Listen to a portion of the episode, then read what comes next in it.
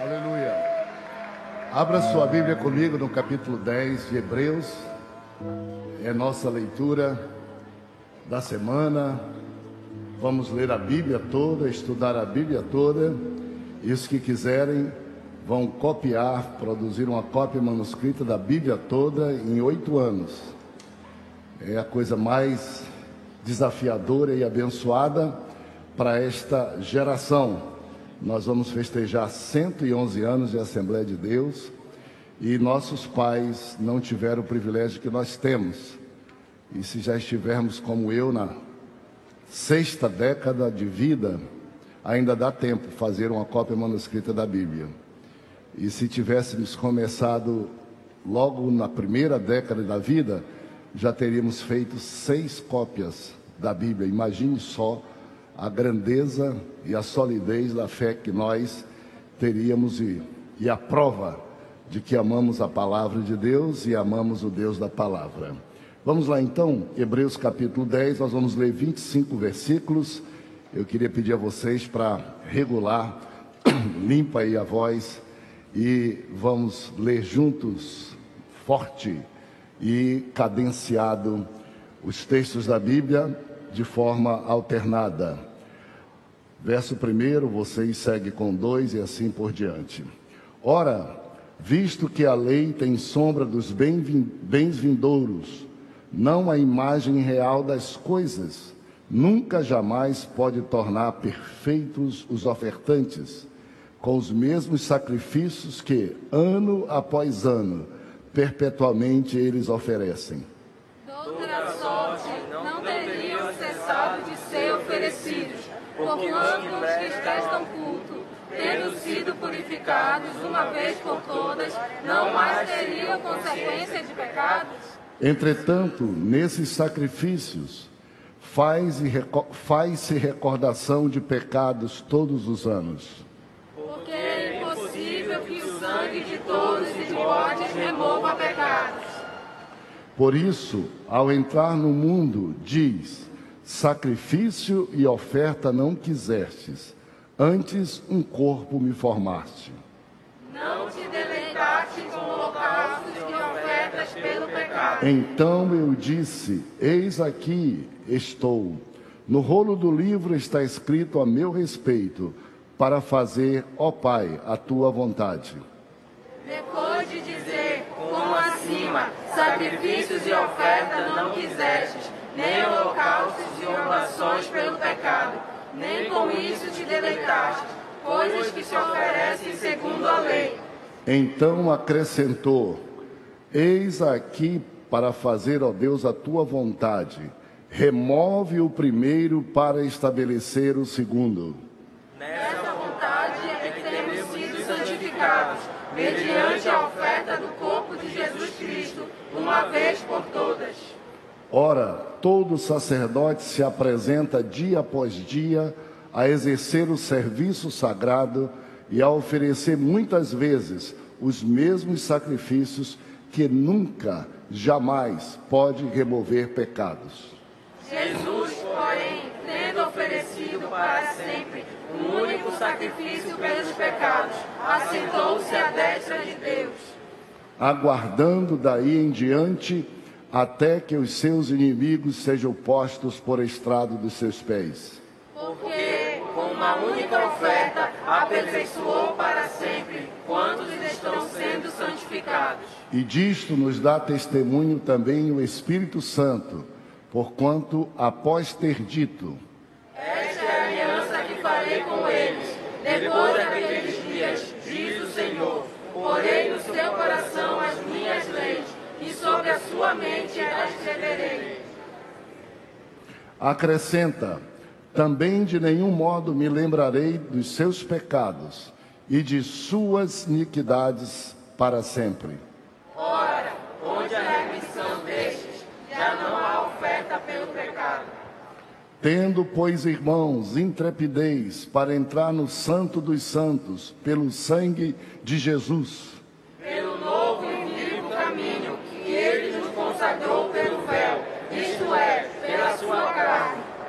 E tendo grande sacerdote sobre a casa de Deus, Aproximemo-nos com sincero coração e em plena certeza de fé, tendo o coração purificado de má consciência e lavado o corpo com água pura. Guardemos firme a confissão da esperança sem vacilar, pois quem fez a promessa é fiel. Consideremos-nos também uns aos outros, para nos estimularmos ao amor e às boas obras. Vamos ler juntos o verso 25. Não deixemos de congregarmos como é costume de alguns. Antes, façamos ademoestações, tanto mais quanto vedes que o dia se aproxima. Dê uma virada aí na página da sua Bíblia, ou na mesma página, depende da Bíblia que você tem, e vamos ler o verso de número 36 e a 39, que encerra o capítulo. Juntos, é, melhor dizendo, eu vou. É, vamos ler juntos. 36, 37, 38, 39. Vamos juntos.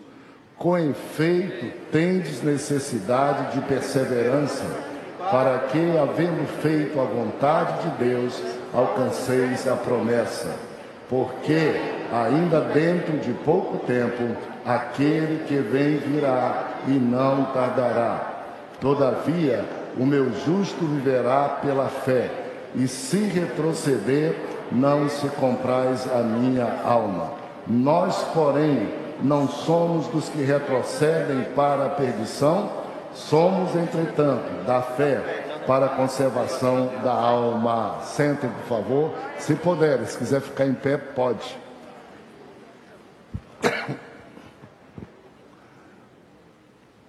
É.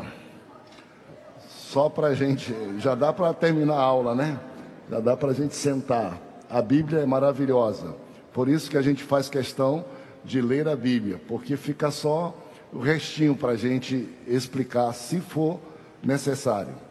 Bom, minha gente, nós estamos nos aproximando do final já do estudo do livro de Hebreus, que é um poço de bênção, é uma jazida de minérios, de tesouros, o livro de Hebreus. Então aproveitem bastante. E como é meu papel só relembrar a vocês algumas coisas tão boas. Primeira delas, quem copia dez versículos da Bíblia por dia, em oito anos, copia a Bíblia toda, sem nem notar. Vai só copiando dez, esqueça, nem conta, só conta no dia, dez. Com oito anos, tem uma Bíblia toda é, manuscrita. E claro que quem não tiver tempo de fazer dez versículos, copiar, faz um versículo. Aí você multiplica, que vai ser oito vezes dez, 80 anos para copiar a Bíblia toda. Mas chega. E a, a, vantagem é que quem começa a copiar um versículo nunca, não consegue ficar copiando só um por dia, de jeito nenhum, ninguém. Se o diabo fosse copiar a Bíblia, ele não conseguiria copiar um versículo só. Ele ia copiar muitos versículos. Então nós estamos muito além deles, façamos isso. Só a título de lembrança para vocês, hoje eu trouxe, eu lembro que foi na pandemia, quando nós estávamos estudando 1 Coríntios, eu, que, que a Rebeca agora, qual foi o mês, Rebeca? O, o trimestre? Foi primeiro, segundo, não sei. Eu trouxe aqui minha primeira cópia da Bíblia, que foi o livro de Coríntios, e aí eu li essa passagem da Bíblia num papel e os irmãos, quando terminou a leitura, disseram, pastor, que Bíblia é aquela? Eu digo, é a minha cópia manuscrita. E isso foi o começo desse movimento que hoje muitos de nós, milhares e milhares, no Brasil todo e fora do Brasil, resolveram, acreditaram que podem ter uma cópia da Bíblia. E hoje eu trouxe para vocês aqui, só para mostrar, não é para dar inveja para vocês, não. Aqui está a minha Bíblia, ó. Aqui Estou copiando. Eu vou gastar oito anos junto com vocês, que essa aqui é a cópia que eu faço junto com a igreja. Não me apresso, vou terminar com oito anos. Já copiei, estou copiando uma com meus netos, oito netos juntos, todo dia faço os versículos deles. Essa aqui é com a igreja, tá? E aí, está aqui, vocês já viram, botei, arranjei um colecionadorzinho, aqui está todos os livros da Bíblia, ó. Aqui. Olha aqui, Hebreus. Bota aí, meu amigo, para ver se aparece. Hebreus está aqui, ó. Todo feito já. E aí, Tiago, ó. todo feito. Como eu não gosto de carregar muito volume, eu pego só um bloquinho desse e boto numa pasta para viagem, quando vou para o médico, quando vou para algum lugar, eu vou aproveitando, depois eu boto o livro aqui, coloco aqui. Quando eu terminar, aí eu vou decidir como é que eu vou fazer a minha Bíblia, se ela vai ser encadernada, bonito, como for, está aqui, ó, para vocês verem, né? Quando você terminar, você tem várias alternativas. Olha aqui, por exemplo, ó um Novo Testamento encadernado com gente que gosta de escrever com folha de papel grande. Eu não gosto da grande, pequena, porque tamanho da Bíblia. Então minha Bíblia fica do tamanho da Bíblia mesmo. E também eu gosto de, de acabar a página logo. Não gosto de ficar, como é que é? Acaba a página. E se eu errar, eu só perco uma página pequena. Mas as mulheres gostam muito, e os homens, alguns homens também, está aqui, o Novo Testamento produzido por pessoas da nossa igreja. Um exemplo bonito para você ver, né? E além do mais, gente, olhem só, quando você terminar, se você estiver adquirindo as revistas, você tem uma enciclopédia linda. Olha aqui, ó. Quem já está vindo aqui, já estudou tudo isso aqui, tem lá uma enciclopédia. Quando quiser consultar alguma coisa, leu na Bíblia, não, não entendeu. Eu vi isso, algum pastor falou, eu li. Você vai, ó. E se você não fizer isso por você, faça por sua casa, faça por seus filhos, faça por seus netos. Mostre que você ama a palavra de Deus. Você pode fazer assim, ou você pode mandar encadernar ó, a mais linda enciclopédia. E você pode dizer para os seus filhos, seus netos, dizendo: essa enciclopédia eu não comprei ela assim. Essa enciclopédia eu fiz. Eu fui estudando cada um dos fascículos, então eu sei onde estão as coisas. E assim você vai vencendo no nome eterno de Jesus. Legal? Então não deixe de pegar. Acho que algumas pessoas que estão aqui, se são visitantes e não têm o manual, guia de estudo, eu acho que ainda tem algum aí para você não perder. Vai valer ouro. Quando você descobrir que você está faltando uma dessas e não tiver mais, aí vai valer ouro. No câmbio negro aí vai se vender é, esse material. Hoje nós temos uma lição deliciosa, daquela gostosa. Depois da gente estudar muito Hebreus e entrar na vida religiosa do povo hebreu, nós chegamos agora ao resultado de tudo isso para nós cristãos para nós evangélicos. É uma, um, um capítulo extraordinário. Aliás, todos são.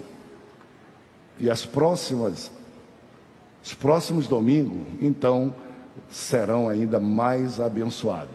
Hoje, nós estamos estudando, agora tenho acesso a Deus. Só agora temos acesso a Deus. No próximo domingo vai ser a Galeria dos Heróis da Fé, capítulo 11. Eu não vou estar aqui, mas vou estar acompanhando de onde eu estiver, vocês aqui. Que pena que vai ficar aí e outra pessoa vai ser usada por Deus. No outro domingo vamos estudar capítulo 12 e o título vai ser Olhando para o Autor e Consumador da Nossa Fé. Extraordinário. E vamos findar daqui a três domingos o estudo de Hebreus com a última lição, que são os privilégios e deveres sociais e espirituais da igreja. Gente, aproveite para ler. É realmente extraordinário, vocês estão acompanhando, vocês vão confirmar hoje ainda do valor que tem para cada um de vocês e para mim também. Eu estou boquiaberto, porque já li a Bíblia algumas vezes, já estudei o livro de Hebreus algumas vezes, mas dessa vez eu estou vendo coisas aplicáveis para a minha vida, tesouros que eu não vi até aqui. Tanto por ler mais vezes, quanto copiando o detalhezinho. Não fica uma letra que a gente não tenha que copiar. Que detalhe extraordinário. Então vamos animados, todos nós. Vamos, me empreste a voz de vocês, bom ânimo. A gente já fica muito sentado. Vamos animar, porque é para se animar mesmo, hein? naquilo que nós vamos estudar hoje. Hoje é a nossa lição 7. Vamos lá, bem forte. Qual é o título da nossa lição hoje? Agora temos livre acesso a Deus. Muito bom. Vamos lá. Eu vou pedir para as mulheres dizerem Hebreus 10 e os homens dizerem o subtítulo. Agora temos acesso a Deus. Tá legal? Eu vou dizer lição 7, as mulheres dizem a referência, que é Hebreus 10, e os homens dizem o subtítulo desse capítulo. Vamos lá. Qual o título da lição 10? Hebreus 10. Agora temos livre acesso a Deus. Perfeito. As mulheres gritam Hebreus 10 e os homens dizem o subtítulo, tá bom? É, lição 7. Pode errar o número da lição e pode errar o subtítulo, não pode errar o capítulo, tá? Vamos lá então. Qual é o título da lição 7? Hebreus 10. Agora temos livre acesso a Deus. Dê um glória a Deus juntos então. Livre acesso a Deus. Louvado seja Deus. Atenção para isso. Do capítulo 1 até o capítulo de número 7, nós estudamos cinco lições. Do capítulo 1 ao capítulo número 7, nós estudamos sobre quem é Jesus e a comparação dele com personagens importantes que as pessoas costumavam valorizar até mais do que a Jesus ou igualar a Jesus. É como se hoje nós estivéssemos estudando todo esse tempo e Paulo, o apóstolo que escreveu, e o Espírito Santo ensinando a gente que não confundam Jesus com Maria, não confundo com Aparecida, não confundo com Papa, não confundo com Exu, não confundo com apóstolos, não confundo com pastores, não confundo porque Jesus é distinto de tudo e de todos. Seria o esforço. Na lição de número um, nós estudamos a excelência do Filho de Deus, a supremacia do Filho de Deus, a superioridade do Filho de Deus, o capítulo 1. No capítulo 2, para detalhar um pouco, o escritor foi dizendo: vocês gostam muito de anjo, né? Vocês gostam de contar história de pessoas que aparecem, pessoas tão importantes. Então, no capítulo 2, nós estudamos: Jesus é superior aos anjos. Aí o escritor diz assim: vocês hebreus, nós hebreus, eu também sou, consideramos Moisés como supra-sumo de tudo. Nós consideramos Moisés como o homem mais importante. Então eu vou mostrar para vocês que Jesus é superior a Moisés, Jesus é superior a Josué e Jesus é superior a Arão. Três personagens importantes da história hebraica, da história hebreia, da, da, da nação hebraica, exaltados, adorados até. Então, nós fomos até o capítulo 5, ele dizendo que Jesus é mais excelente do que anjos, do que Moisés, do que Arão e do que Josué, pessoas importantes, até o capítulo 5. No capítulo 6, abre-se um parênteses e nós estudamos na lição de número 4, prosseguindo para a maturidade cristã, deixando o tempo que você não tinha nenhum crescimento espiritual, que você ficava no limite da sua fé, que você ficava cocheando, volta atrás, não volta atrás, só tenho dúvida, não, não quero crescer, não quero compreender, não quero ser um crente mais firme, mais sólido. E o apóstolo diz assim: vamos deixar essa área de risco e vamos prosseguir, vamos crescer no conhecimento de Jesus e não ficar em dilema entre vou, não vou, é isso, é aquilo, discutindo coisas que já passaram. E vamos conhecer mais profundamente Jesus. No capítulo, na lição 5, no capítulo 7, nós estudamos sobre Jesus e Melquisedeque, que é um personagem muito importante da Bíblia. E a conclusão do escritor é: que Jesus tem semelhanças com Melquisedeque, ou melhor, Melquisedeque tem algumas semelhanças com Jesus, mas nada mais do que pequenas semelhanças, porque Jesus é superior como sacerdote. E aí nós estudamos sobre quem Jesus é. Domingo passado nós estudamos capítulo 8 e capítulo 9, que o título foi é Jesus, sacrifício e sacerdote perfeito. Ou seja, deixamos aquela linha de quem Jesus é comparável aos outros e fomos para uma linha do que Jesus fez. O que foi que Jesus fez? Jesus fez um sacrifício perfeito e único junto a Deus e ao mundo. E ele é não só o sacrifício, mas ele é o sacerdote também que fez esse sacrifício, que cuida disto e que garante que o sacrifício que ele fez é perfeito, que remove pecados, que perdoa pecados, e a prova disso é que quando ele terminou o sacrifício, ele foi sepultado, mas ele ressuscitou e ele está à destra de Deus, intercedendo por nós, garantindo que aquilo que ele fez não é igual aos outros sacerdotes, porque os outros morreram, precisaram parecer outros porque os outros apresentavam todo dia mais de mil sacrifícios de sangue e só servia para machucar, para relembrar pecados, porque as pessoas tinham que relembrar o seu pecado, fazer o sacrifício e dizer: amanhã eu venho de novo relembrar meus pecados e faço o sacrifício. Sacrifício de boi, de bode, de animal, que não remove pecados, não perdoa pecados, mas nós lemos aqui a Bíblia dizendo, nós lemos hoje, que recorda pecados, não resolve o problema do pecado. E Jesus, com um só sacrifício, removeu o pecado de todos. Por isso é que não precisou mais sacrifício. Por isso é que não precisou mais novos sacerdotes, porque ele é o sacerdote eterno e fez um sacrifício eterno.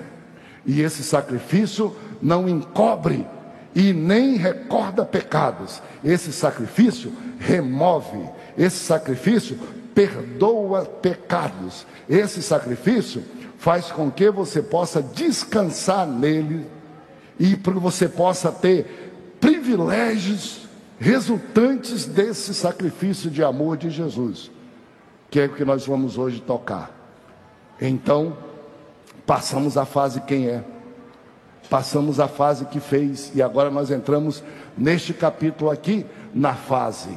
O que nós podemos desfrutar em decorrência desse sacerdote eterno que vive para sempre e do sacrifício eterno de Cristo na cruz do Calvário, lembrado por João Batista, o Cordeiro de Deus que tira o pecado do mundo. Inclusive, João Batista sintetizou de um modo muito bonito, objetivo: Cordeiro de Deus que tira o pecado do mundo.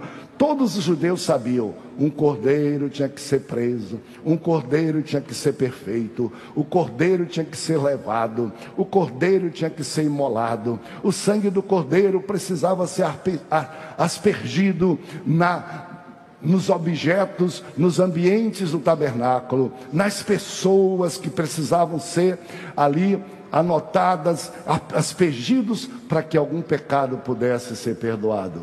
E João disse de modo sintético: esse é o Cordeiro de Deus. Tudo o que acontece com o Cordeiro, tudo o que acontece com o sacrifício, vai acontecer com ele, mas ao final ao final, ele vai tirar o pecado do mundo, aleluia. Cumprindo João 3,16: Deus amou, me amou, amou você de tal maneira que deu seu Filho unigênito, para que todo aquele que nele crê não pereça, mas tenha a vida eterna. Tão simples para nós, mas tão complicado para Jesus. Preço alto, preço pago por Jesus e agora nós estamos aqui. É como se nós tivéssemos como quem sonha aquele texto que diz o Salmo 126. Quando Deus restaurou a sorte dos pecadores, ficamos como quem sonha. O que, que, a gente vai fazer? Não resta mais sacrifício, não tem como matar mais galinha na esquina, e nem fazer despacho lá no cemitério, e nem fazer promessa diante de estátua, não precisa mais nada disso. Não precisa ficar mais fora e um sacerdote só ter privilégios. Não precisa. E nós estamos com quem sonha. O que é que nós vamos fazer? No Salmo diz então: a nossa boca se encheu de cântico e a nossa lábio de rir. E entre as nações se dizia: grandes coisas fez o Senhor por eles. É verdade. E todos nós dizemos: grandes coisas fez o Senhor por nós e por isso nós estamos alegres. Por isso nós estamos livres. Por isso nós estamos aqui. Por isso não precisa mais sangue de animais. Por isso não precisam mais sumos sacerdotes humanos, passageiros, transitórios. Não precisa mais sacrifício. E agora, meus amigos, o que é que a gente faz com tudo isso? É a nossa lição de hoje. Está aqui o texto áureo, vamos ler juntos, por favor, coloque lá grande para todo mundo ler comigo o texto-chave. Hoje vamos ler juntos. Um, dois, três. Tendo. Vamos juntos e forte.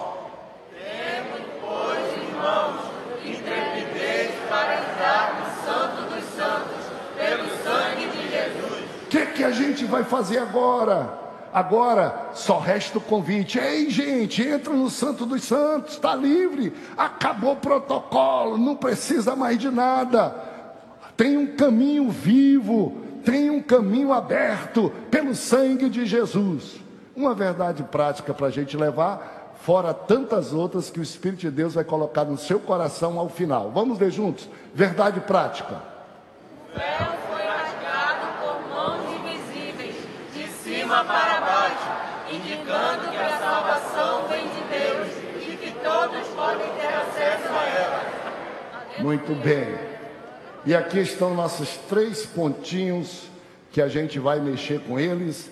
Eu vou logo dizer para vocês que o primeiro eu nem vou tocar, porque nós já fizemos tanto durante todas essas lições. Eu já estou cansado de falar de sacerdote humano. Já passou, já foi. E fico impressionado como é que alguns crentes querem voltar tudo isso atrás, na igreja, na vida da igreja, até alguns pastores querem fazer isso. Não tem como. Paulo em Gálatas diz que quem volta atrás e coloca de novo princípios que já foram passados, sombra que não são esses, se desviaram da fé, apostataram da fé, negaram Jesus, porque é impossível que a gente possa crer que depois do que Jesus fez, nós podemos ser salvos através das nossas obras, ou que precisa ajuda de Maria, de José e de João.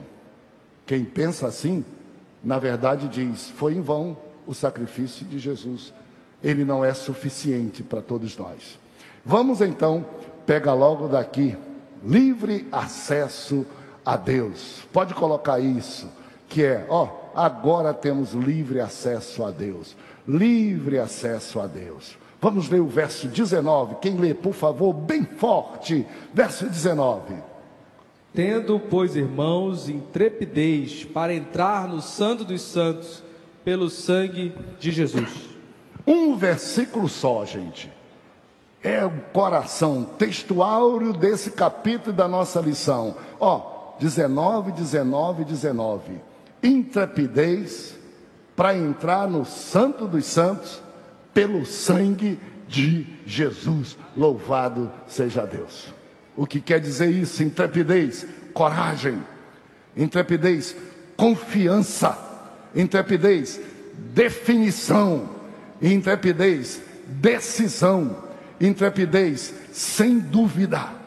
Nós estamos aqui, sem dúvida nenhuma, do, de que Deus nos amou, que Jesus Cristo veio, que tomou os nossos pecados, que tomou o nosso lugar, e que se o inferno nos acusar, se os nossos pecados nos acusarem, João diz assim: maior é Deus do que os nossos pecados, porque se andamos na luz como Ele na luz está, temos comunhão uns com os outros, e o sangue de Jesus Cristo nos purifica de todo o pecado não temos mais dúvida disso. Nós andamos por fé, mas é uma fé mais segura, mais intrépida, mais certa do que a realidade de pessoas que querem colocar sua fé em coisas que pegam, e tudo que a gente pega envelhece, não é, não era, um dia começou e um dia deixará de ser. E todas as coisas eternas são coisas que não envelhecem, não passam. E o Senhor, nós temos intrepidez, vai muito rápido aí, vai lá e vem cá, confiança para entrar nos santos dos santos. Poxa, depois desses dias todos estudando Hebreus, eu espero que você esteja livre, livre da lei, livre do legalismo, livre da idolatria. E você esteja frente a frente com Deus, do jeito que você é, com intrepidez, você está diante dele. O verso de número, o item 2, intrepidez, para quê? Agora, o que, é que nós vamos fazer? Agora nós vamos correr, agora nós vamos ser dirigentes, agora nós vamos aproveitar, agora nós vamos estar diante do Santo dos Santos. O que é o Santo dos Santos? Eu não sei se você tem aquele gráfico de domingo passado, se tiver, coloca aí. Para quem não veio, para quem não veio, eu vou ser rápido também, porque eu não quero voltar mais também ao tabernáculo, porque esse tabernáculo não existe mais. Ele não existe mais, mas o Santo dos Santos é isso aqui, ó. Esse ambiente aqui. E o que é que esse ambiente aqui dizia? Um ambiente fechado por um véu, um ambiente proibido para todas as pessoas, ninguém podia entrar aqui de jeito nenhum, porque representava o trono, a presença de Deus. Alguém diz: por que não? Por causa, por razão da santidade de Deus, da glória de Deus. Ninguém entrava aí e aguentava, morria. Tal era a glória de Deus, porque os defeitos e pecados do ser humano, ninguém a única exceção era uma vez por ano, no dia da expiação, uma pessoa só, o sumo sacerdote daquela época, podia entrar aqui. E ele só podia entrar aqui com muitos cuidados. Ele tinha que vir por aqui, ele tinha que se lavar, ele tinha que passar, ele tinha que pegar o sacrifício, o sangue do sacrifício, ele tinha que aspergir sobre ele, e ele tinha que oferecer primeiro pelos seus pecados e da sua família. E só depois disso ele podia entrar aqui, amarrado por uma corda, porque se as campainhas da roupa dele não continuassem fazendo barulho, era sinal que ele tinha morrido e que tinha que ser puxado pela corda para fora, porque ninguém podia entrar nem para socorrer o sumo sacerdote. Assim era a prática religiosa dos judeus. Aí o nosso estudo hoje, obrigado meu irmão, o nosso estudo hoje volta e diz: Ei, tem intrepidez. Para entrar onde? No Santo dos Santos. Meu Deus do céu! Não tinha um judeu que tivesse coragem. Inclusive, se voltar a existir a mesma prática religiosa algum tempo entre os próprios judeus, com a volta do templo em Jerusalém, nenhum de nós sabe como vai acontecer. Adivinha? A gente nem sabe como acontece. Porque se vier da mesma forma, quando vier o templo lá em Jerusalém, as pessoas vão ficar fora. Só vai ter o sumo sacerdote. E só com sacrifício de animais e sangue de animais. Tudo do mesmo jeito. Por isso que a gente não compreende como é que aqueles que trouxeram para a gente uma história de fé rejeitaram Jesus. Veio porque era seu e os seus não receberam. Mas a todos que receberam, deu-lhes o poder de serem feitos filhos de Deus, e os outros ficaram filhos da lei, filhos do sacrifício, filhos do sumo sacerdote, filhos dos animais. Aí o Senhor, depois de ter explicado tudo isso para a gente, ele diz: chegou a hora. Qual é a mensagem? A mensagem é: todos têm acesso a Deus. A mensagem é: lembra do Santo dos Santos?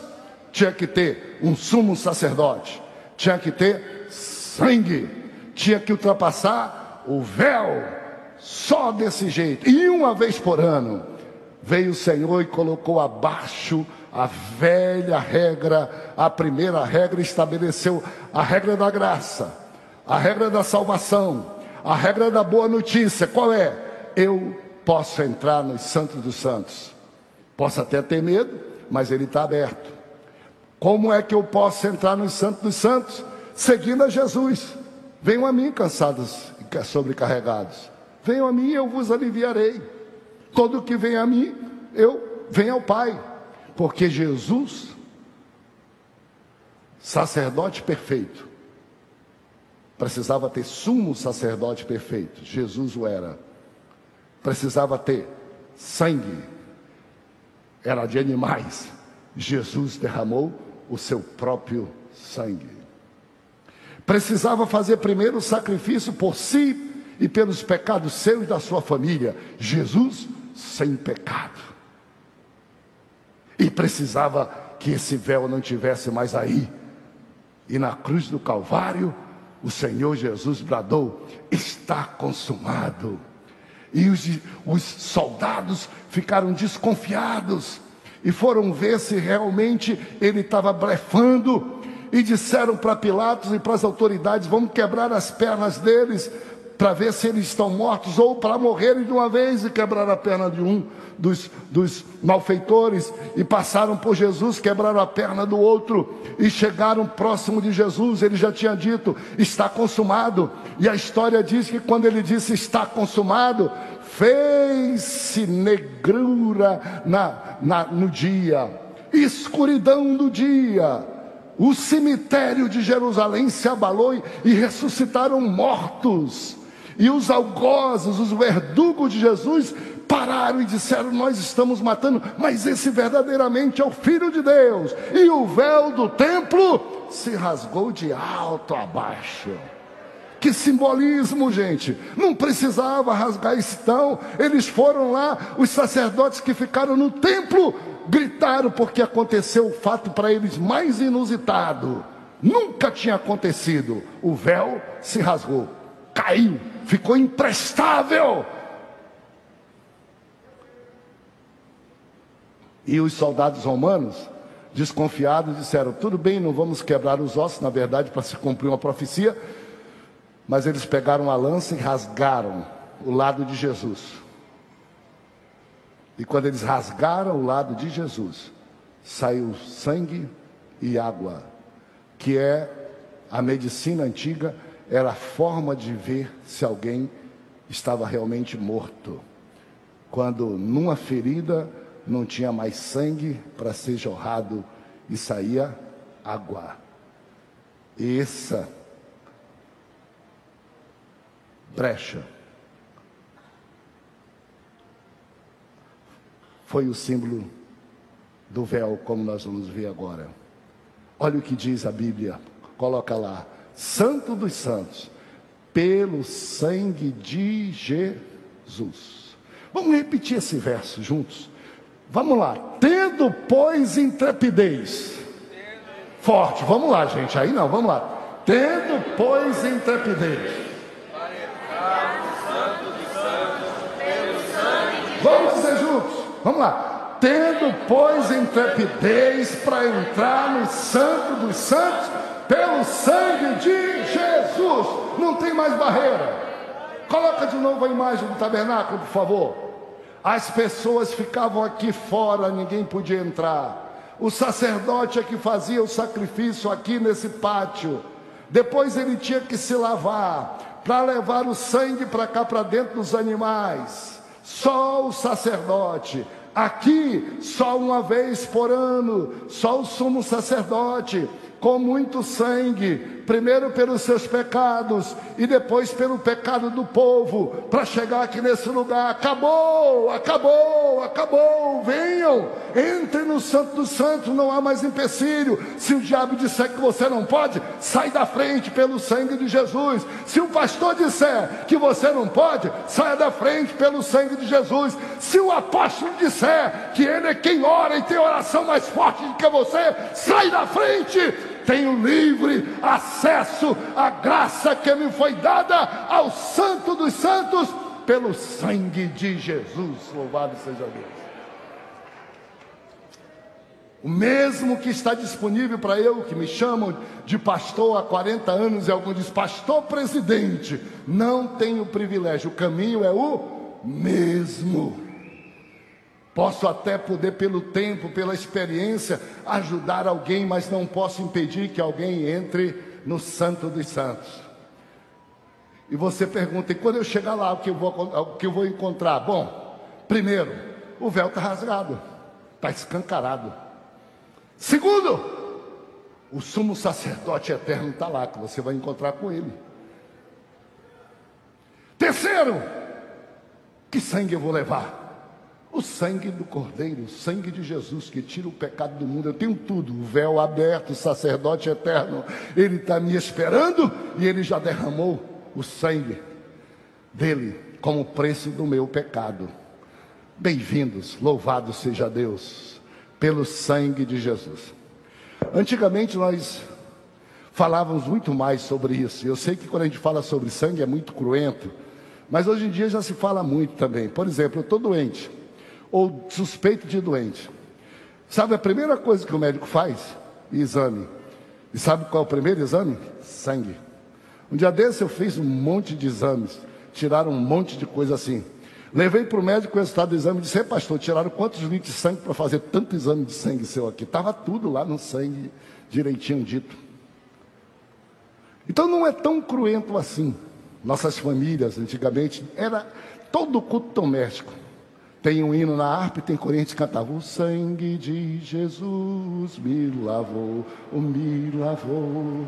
O sangue de Jesus me lavou, me lavou. Alegre cantarei louvores ao meu Rei, ao meu Senhor Jesus que me salvou. Ou então a gente canta. Há poder, sim, força e vigor neste sangue de Jesus. Há poder, sim, no bom Salvador. Ó, oh, confia no Cristo da intrepidez, confia, vem, vem, vem. Ou então a gente cantava pelo sangue, pelo sangue, somos redimidos, sim, pelo sangue carmesim, pelo sangue, pelo sangue, pelo sangue de Jesus no Calvário. E a gente falava um pouquinho mais. Às vezes nós precisamos corrigir, mas corrigimos demais para não usar o sangue de Jesus em vão. Mas quando nós estamos diante de uma luta, diante de uma tentação, e isso foi ensinado pelo profeta Zacarias, a palavra que nós dizíamos era: o sangue de Jesus te repreenda, Satanás.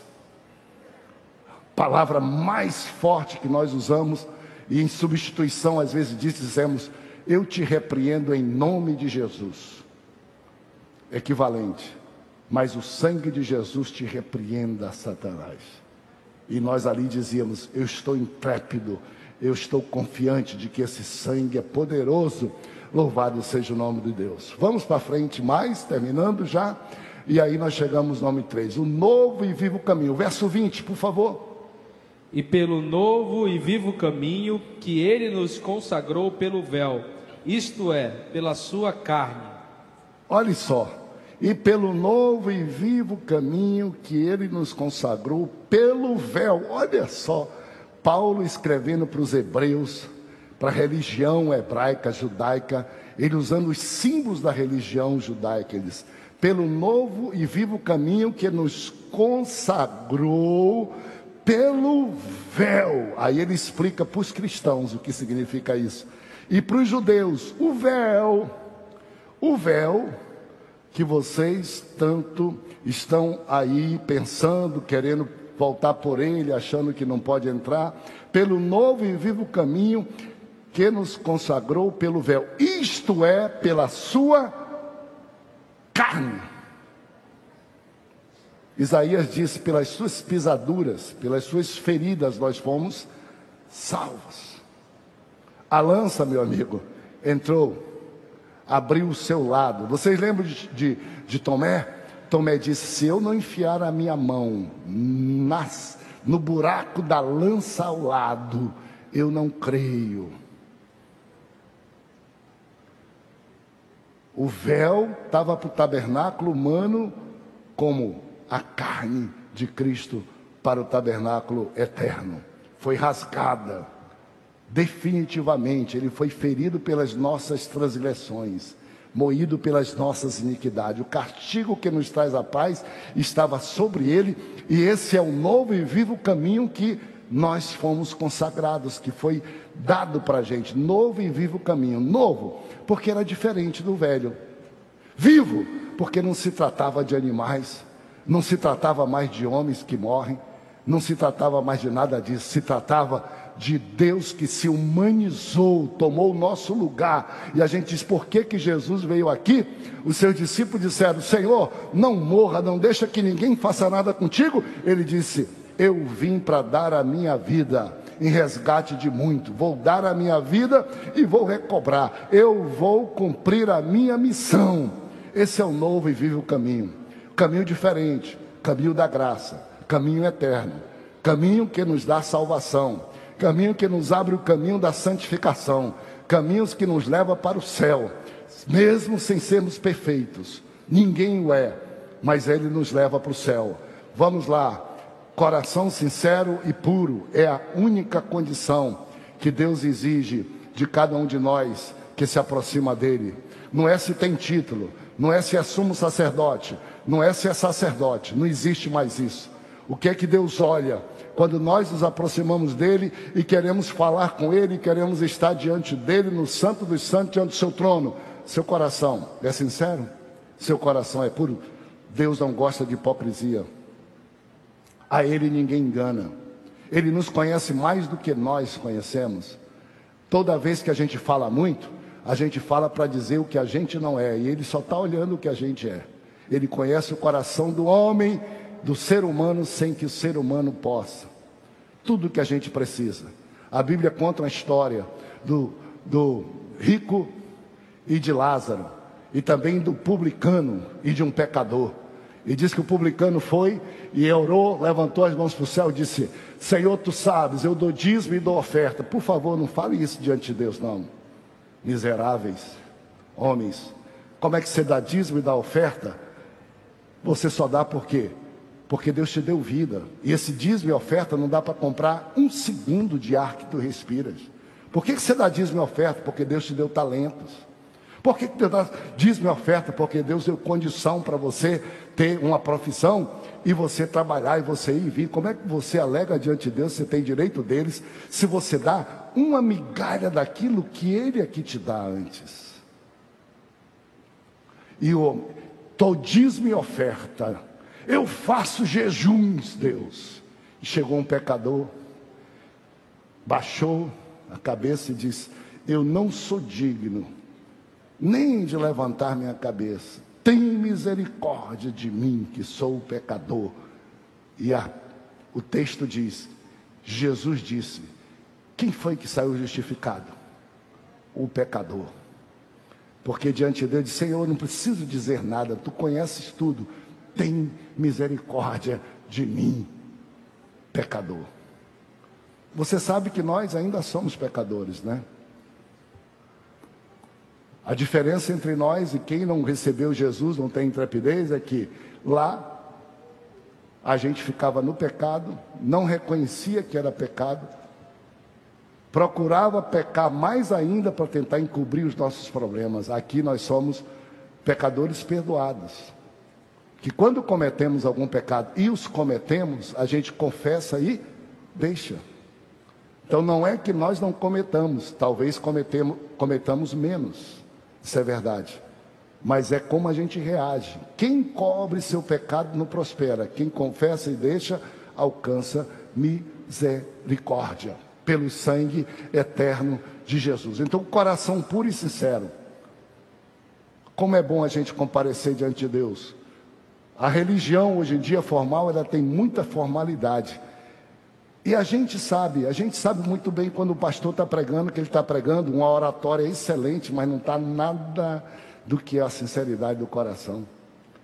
A gente sente, o Espírito de Deus testifica com a gente, até conosco mesmo. De vez em quando eu vou orar e eu quero começar a orar toda daqui a pouco eu disse que bobagem que eu estou fazendo, dizendo tudo que não é, como se Deus precisasse eu convencer ele de que ele tinha que fazer o que eu faço. Deus, tu conhece o coração, tu sabe da dor que estamos passando, tu conheces isso. Vocês sabem da, da história do, do, do José, eu acho que era José, ou era Benedito. Ele era analfabeto e letrado. Benedito, ele era alfabeto, analfabeto e letrado. E ele tinha simplicidade na sua vida, tinha uma cadeirazinha só. Quando ele queria orar, ele saía da cadeira, deixava a cadeira vazia, e ele dizia: Jesus, eu sou o Benedito, Jesus. Jesus, eu sou o Benedito. Era a oração que ele sabia fazer, todo dia. Ele adoeceu, foi para o hospital, não tinha ninguém por ele, ninguém por ele, e ele estava muito grave, quase entrando em coma. E ele teve uma visão. Ele viu a cadeira e alguém sentado, e alguém disse assim: Benedito, eu sou Jesus. Só isso. A relação nossa com Jesus é de cara a cara. Ninguém de intermediário. Ninguém engana ele. Ele não engana ninguém. Eu sou eu, ele é ele. Ele me ajuda a ser cada dia melhor e eu vou para o céu e eu não engano ele, coração sincero. Fique em pé comigo para a gente terminar com o último ponto. Por favor, leiam o verso de número 24 e o verso de número 25. É muito importante você observar a Bíblia, o que é que diz. Vamos lá. Consideremos-nos também uns aos outros para nos estimularmos ao amor e às boas obras. Não deixemos-nos, deixemos de congregar-nos, como é costume de alguns. Antes façamos admoestações e tanto mais quanto vedes que o dia se aproxima.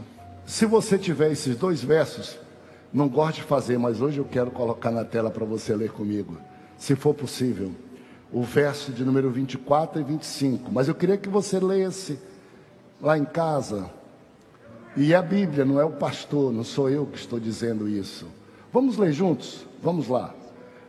Um, dois, três. Consideremos-nos também uns aos outros, para nos estimularmos ao amor e a boas obras. 25. Não deixemos de congregar-nos, como é costume de alguns. Antes, façamos a demonstração tanto mais quanto vezes que o dia. Atenção, crentes assembleanos, atenção, jovens assembleanos, adolescentes assembleanos, idosos assembleanos, ao fim dessa carta, Paulo faz questão de dizer assim: consideremos-nos, pois, uns aos outros. Pode voltar para o versículo que eu estou falando, 24. Consideremos-nos, pois, uns aos outros, para nos estimularmos ao amor e a boas obras. Paulo está dizendo assim: a vida cristã não se vive solitária, não vive-se isolado. Pessoas que vivem isoladas são presas fáceis para o inferno e para o diabo.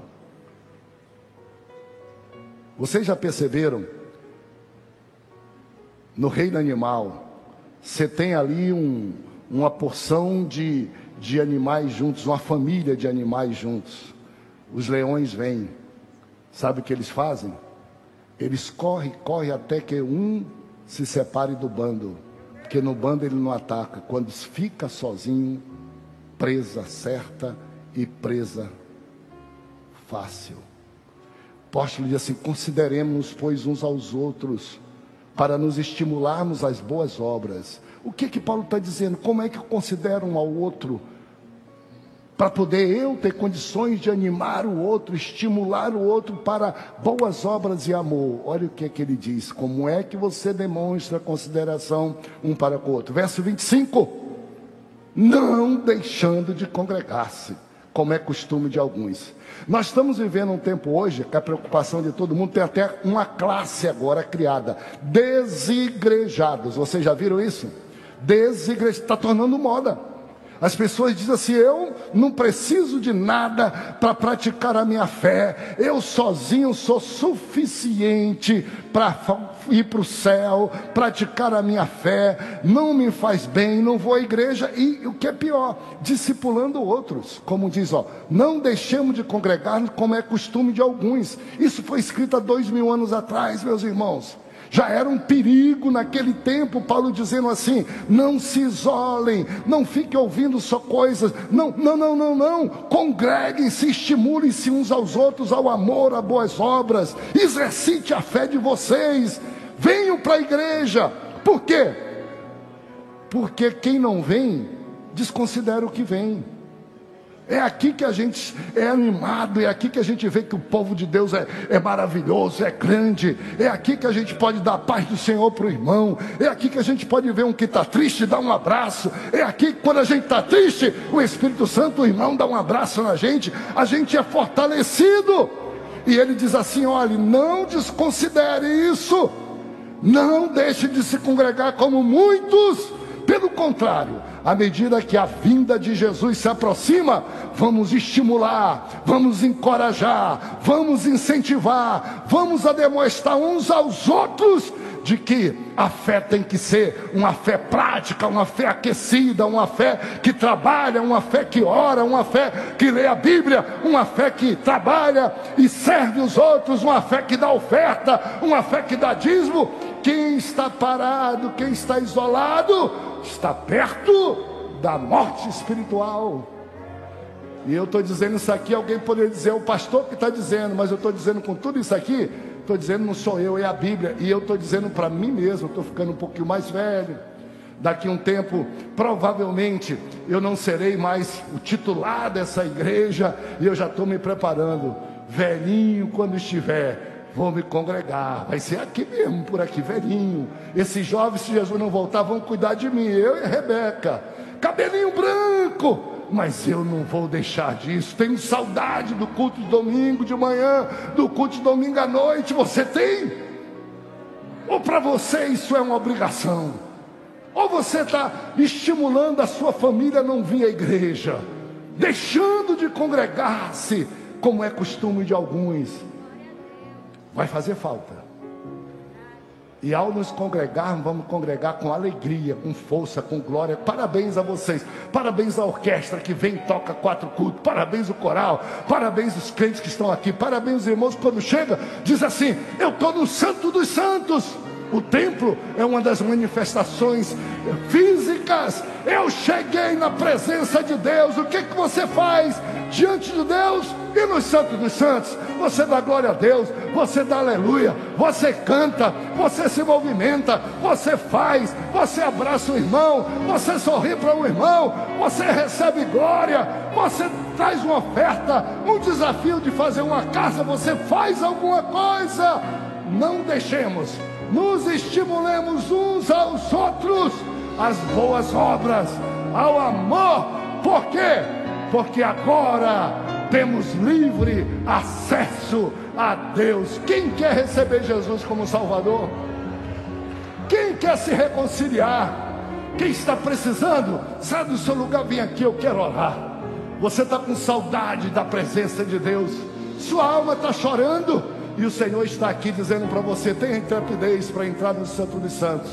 Quem estiver acompanhando a gente pela televisão, pelo rádio, quem estiver acompanhando a gente aí nas mídias sociais, Jesus está te chamando para você voltar a ter ânimo, a congregar-se desigrejados, ânimo para se congregar. Você não está vindo por causa dos outros, você está vindo por causa de Jesus e Ele vai te usar. Se alguém vir aqui à frente, nós vamos orar por você nesse instante. Eu quero orar. Estenda a mão em direção a esse lugar em direção aos que estão nos assistindo em algum lugar recebendo Jesus nesse instante. Estão dizendo: Eu tenho livre acesso a Deus, eu não vou ficar parado de jeito nenhum. Santo Deus, nossa oração, aviva a nossa alma, aquece o nosso espírito, Ajuda-nos a valorizar o caminho que tu abristes pelo teu sangue, pela tua carne, Senhor. Faz-nos crentes entusiasmados, faz-nos crentes alegres, felizes, faz-nos crentes, irmãos, Senhor, que cumpra a tua palavra e usa a tua igreja e fortalece a medida que a tua vinda está chegando. No nome de Cristo Jesus, gritem comigo, aleluia! Diga comigo, glória a Deus! Bata no peito e diga: Eu tenho livre acesso a Deus. Pai do Senhor.